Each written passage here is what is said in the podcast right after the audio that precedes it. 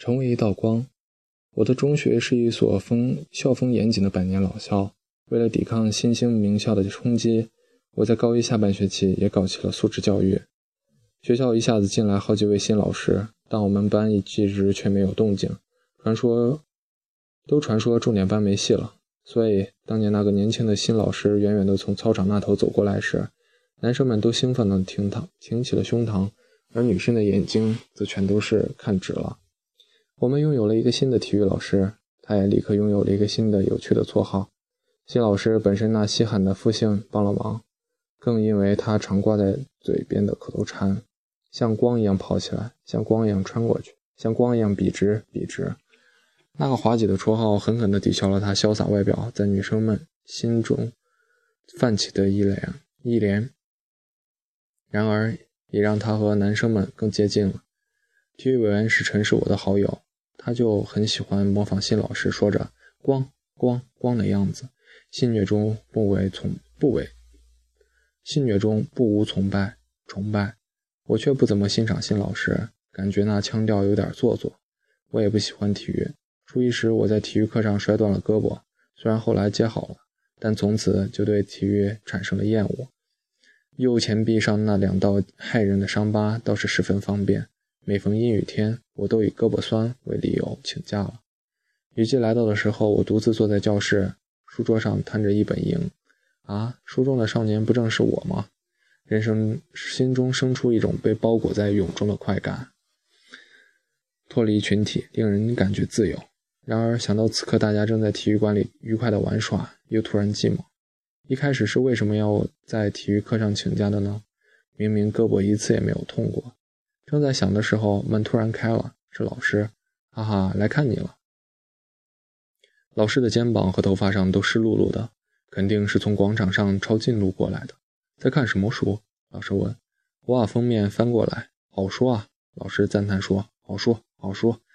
老师，你也读过吗？我故意这样问。村上春树，村上春树吗？老师回答的样子像是在说村上春树，我怎么可能没读过？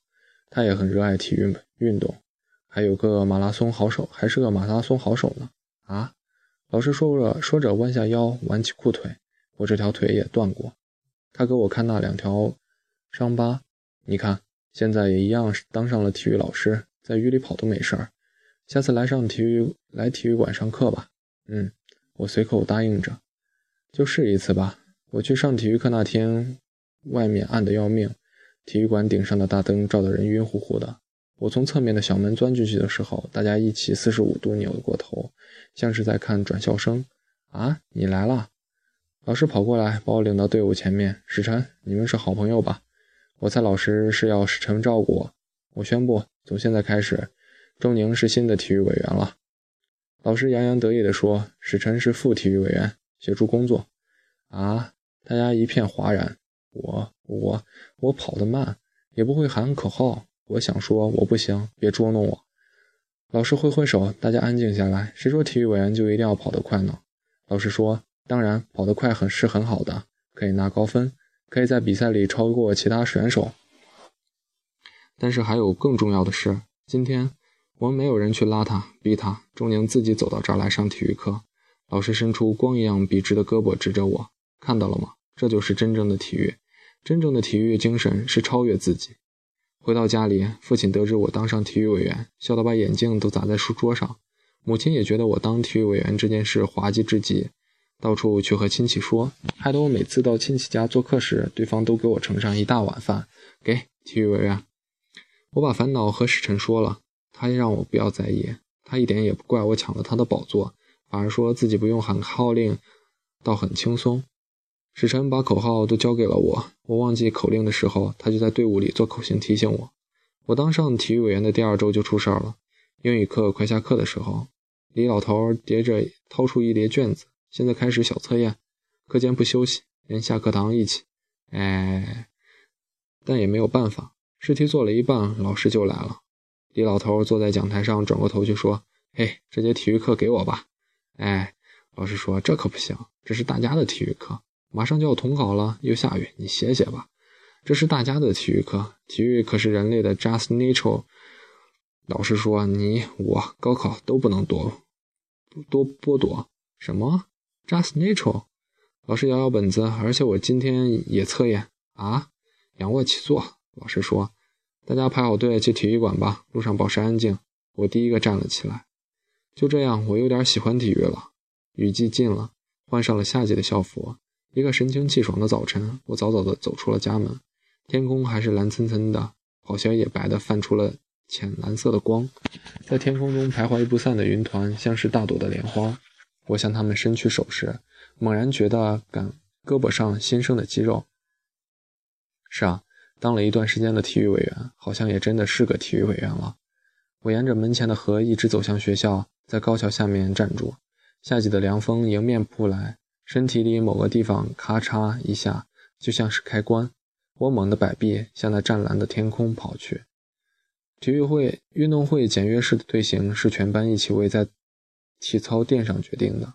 最初是类似超级变变变的一个点子，讨论一节课变得十分完美，好点子。那么谁来做这个光呢？老师说：“老师你做不行。”老师摇摇头：“这可是你们的队列表演。”体育委员班长说：“老师看看我，行也是行。”他带着点挑衅的意味。不过要获得好的效，要获得好的效果，一百米差不多要跑进。他想了一会儿，十二秒吧。我噌地站了起来。我会跑进十二秒的，哈哈，那就好。老师也是田径队的教练，他邀我放学后去操场训练的时候，我立即拒绝了。我有自己的打算。放学后，我径直来到父亲的学校，哈哈，体育委员来了。体育系曹老师是父亲的好友，父亲大概早就和他说了我当上体育委员的事情。不不，我要跟你训练。我说了自己的目标，十二秒。曹老师皱着眉头，谁给你出这个难题？我说了老师的名字。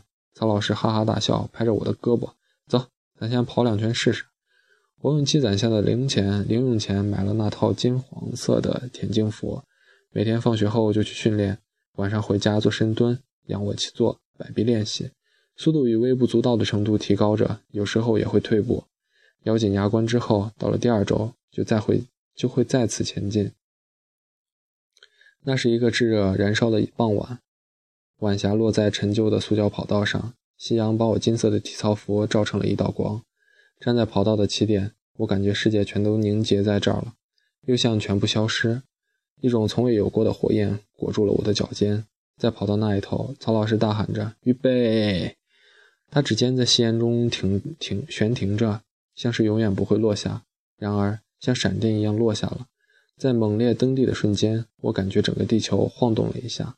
跑起来！跑起来，跑起来！我嗖的穿过了终点。第一，跑过终点的时候就立即知道了。我像小马驹一样欢快的往弯道跑了半圈，绕回来的时候，曹老师高兴的冲我挥挥手：“十一秒七四！”哈哈，我还在激动。有个和世界一流高手竞技竞赛的机会，要报名吗？老师，曹老师说：“近十二秒就可以申请了。”收到通知的那一刻，天空晴朗的裂开了。一共七个名额，我被抽签选中了。作为学生代表，在黄金联赛开幕式前一天，和世界第一飞人进行一场百米友谊赛。我激动得夜不能寐。然而很快就又犯难了。比赛那天正好同考，父亲说父亲那头说不通，学校就更别提了。第一门考英语，我在教室里，阳光落在前面的答题卡上，是能跑出速度的好天气啊。跑鞋和田径服就在就在书包里，答案。钟宁，老师突然敲门进来，你爸来学你校找你了，快跟我走。我们急急匆匆地跑下楼梯，哈哈。老师说，我们咱们去比赛。天晓得他是怎么知道的。我爸同意了，怎么可能？老师说，我瞎编的，哈哈。我们以体育的速度跑出了校门，哎呀，就要来不及捡路了。我看着手表着急起来，别担心，看我的。老师说着走进了车棚，那是一辆真正的摩托车。那银色的光芒让我不禁屏住了呼吸。咱们走。老师把头盔丢给我，那可是世界飞人，管他的统考。说好了要去和飞人比赛，怎么能半途而废？老师说跑起来，哈哈，让他看看我们的体育。最后一堂体育课又下起了雨，平行班在教室里下棋。偌大的体育场空空荡荡的，我怀着愧疚整理好队伍。老师走到前面，默默地望着我。我也望着他。我还在读书的时候，我的体育老师告诉了我一句话，我一直都不理解。现在我理解他了，非常高兴。老师没有说那句话是什么。老师走了以后，我们由隔壁的隔壁班的体育老师代课。军队是训练了一套锻炼身体、保卫祖国的正步操，作为开幕式简约用的队形。运动会那一天眨眼就到了。起床的时候，我鬼使神差地将金色田径服塞进了书包。藏青色的方阵走到主席台下就停住了，大家并不喊口号，也不做动作，整体看起来像一块黑色方砖。主席台上一阵窃窃窃窃声。我一个人站在百米起点，挡住之后的队伍，脱下校服丢在一边。我在起点线上深深地俯下身子，阳光照着我金灿灿的田径背心，远远看去就像一个光点。三二一，那个声音说。随着一的落下，我猛地蹬地，以光的速度向黑色的方阵冲去。三十米，二十米，五米，一米，光速冲击砖块的瞬间，奇迹出现了，像十几几十次排练的那样，大家把衣服一扯，瞬间变成了鲜亮的颜色：橙色、黄色、绿色。蓝色鲜艳的光芒向周围扩散开去，哇哇哇！人们被这光的海浪惊呆了。光芒持续的传递，像是喷涌的彩虹，太美了。大家纷纷从看台上站起来，大声欢呼、鼓掌。光芒是世界上最厉害的东西，说是波又是粒子，它可以传递能量，也能击穿岩石。最重要的是，一道光可以点亮其他的光。老师笑眯眯地说：“那就是体育。”那已经是很多年前的事情了。偶尔讲起来那件事情，使臣说我最后大喊的是“跑起来”，而我记忆中那句话是“谢谢你”。我的百米成绩最终停留在那次友谊比赛上，十一秒三三，我是第七名，第八名和第九、第六名都是女生。不过那也没什么，我珍藏了那只只属于我的宝藏。进入大学、毕业、工作，生活变得十分忙碌，慢跑却成了一种习惯，继承了下来。还有，现在大家也都知道了吧？村上春树真的会跑步。去年的时候，我第三次参加上海马拉松，跑到十四公里的地方，华人率领的黑人率领的第一梯队已经从对面的赛道折返了。黑人跑过之后的三分钟，第二梯队黄皮肤的运动员也跑了过来。哎呀，中间靠右的那个身影不正是？我想喊老师，却脱口而出司马光。老师看见我就立刻笑了。我们只来得及挥一下手，那道光就一样远去了。